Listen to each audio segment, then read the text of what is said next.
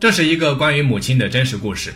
有一个特困家庭，儿子刚上小学时，父亲去世了，娘俩相互搀扶着，用一堆黄土轻轻地送走了父亲。母亲没有改嫁，含辛茹苦地拉扯着儿子。那个时候村里没通电，儿子每晚在油灯下书声朗朗，写写画画，母亲拿着针线，轻轻地、细细地把母爱秘密地缝进儿子的衣衫。日复一日，年复一年。当一张张奖状覆盖了两面斑驳陆离的土墙时，儿子也像春天的翠竹，蹭蹭地往上涨。望着高出自己半个头的儿子，母亲的眼角的皱纹长满了笑意。当满山的树木泛出秋意时，儿子考上了县重点一中，母亲却患上了严重的风湿病，干不了农活，有时连饭都吃不饱。那时候的一中，学生每月都要带三十斤米交给食堂。儿知道母亲拿不出，便说：“娘，我要退学，帮你干农活。”母亲摸着儿的头，疼爱地说：“你有这份心，娘打心眼里高兴。但书是非读不可。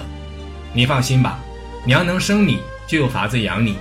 你先到学校报名，我随后就送你去。”儿子固执地说不。母亲说：“快去。”儿还是说不。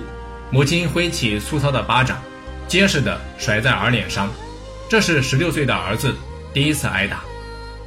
儿终于上学去了，望着他远去的背影，母亲在默默沉思。没多久，县一中的大食堂迎来了姗姗来迟的母亲。她一瘸一拐地挪进门，气喘吁吁地从肩上卸下一袋米。负责掌秤登记的熊师傅打开袋口，抓起一把米看了看，眉头就锁紧了。他说：“你们这些做家长的。”总喜欢占点小便宜，你看看，这里有早稻、中稻、晚稻，还有细米，简直把我们食堂当杂米桶了。这位母亲臊红了脸，连说对不起。熊师傅见状，没有再说什么，收了米。母亲又掏出一个小布包，说：“大师傅，这是五元钱，我儿子这个月的生活费，麻烦您转给他。”熊师傅接了过去，摇了摇，里面的硬币叮叮当当。他开玩笑地说。怎么，你是在街上卖茶叶蛋的吗？母亲的脸又红了，支吾着道个谢，一瘸一拐地走了。又是一个月初，这位母亲背着一袋米走进食堂，熊师傅照例开袋看米，眉头又锁紧，还是杂色米。他想，是不是上次没有给这位母亲交代清楚，便一字一顿地对他说：“不管什么米，我们都收，但品种要分开，千万不能混在一起，否则没法煮。”煮出的饭也是夹生的，下次还这样，我们就不收了。母亲有些惶恐地请求道：“大师傅，我家的米都是这样的，怎么办呢？”熊师傅哭笑不得，反问道：“你家一亩田能种出百样米吗？真好笑。”听到这里，母亲不敢吱声，熊师傅也不再理他。第三个月初，母亲又来了，熊师傅一看米，勃然大怒，用几乎失去理智的语气，狠狠地说。哎，我说你这个当妈的，怎么这么顽固不化呀？怎么还是杂色米呢？你呀，今天怎么背来的，就给我怎么背回去。母亲似乎早有预料，双膝一弯，跪在熊师傅面前，两行热泪顺着凹陷无神的眼眶涌出。大师傅，我跟您实话说了吧，这米是我逃逃饭得来的。熊师傅大吃一惊，眼睛瞪得溜圆。半晌说不出话，母亲坐在地上，挽起裤腿，露出一双僵硬变形的腿，肿大成梭形。母亲抹了一把泪，她说：“我得了晚期风湿病，连走路都困难，更别说种田了。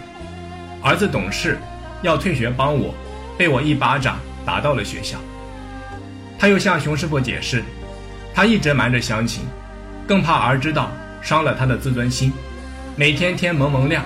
他就揣着空米袋，拄着棍子，悄悄到十多里外的村子去讨饭，然后挨到天黑才偷偷摸进村。他将讨来的米放到一起，月初送到学校。母亲絮絮叨叨地说着，熊师傅早已经潸然泪下。他扶起母亲说：“你真是位好妈妈呀！我马上去告诉校长，让学校给你们家捐款。”母亲慌不迭地摇着手说：“别别别！”如果儿子知道了娘讨饭供他上学，就毁了他的自尊心。影响他读书可不好。大师傅的好意我心领了，求你为我保密，切记切记。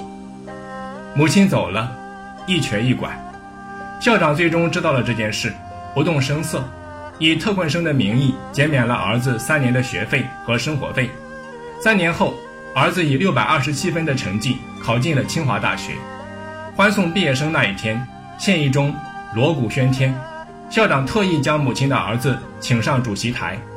此生纳闷，考了高分的同学有好几个，为什么单单请我上台呢？更令人奇怪的是，台上还堆着三只鼓囊囊的蛇皮袋。此时，熊师傅上台讲了母亲淘米供儿上学的故事，台下鸦雀无声。校长指着三只蛇皮袋，情绪激昂地说。这就是故事中母亲讨得的三袋米，这是世上用金钱都买不到的粮食。下面有请这位伟大的母亲上台。儿子疑惑地往后看，只见熊师傅正搀扶着母亲，一步一步地往台上挪。我们不知道儿子在那一刻想了什么，相信给他的那份震动，绝不亚于惊涛骇浪。于是，人间最温暖的一幕亲情上演了，母子两个人。就这样对视着，母亲的目光暖暖的、柔柔的，一绺有些花白的头发散乱地搭在额前。儿子猛地扑上前，搂住了母亲，嚎啕大哭。这是一个真实的故事，让我们一起为这位伟大的母亲点赞吧。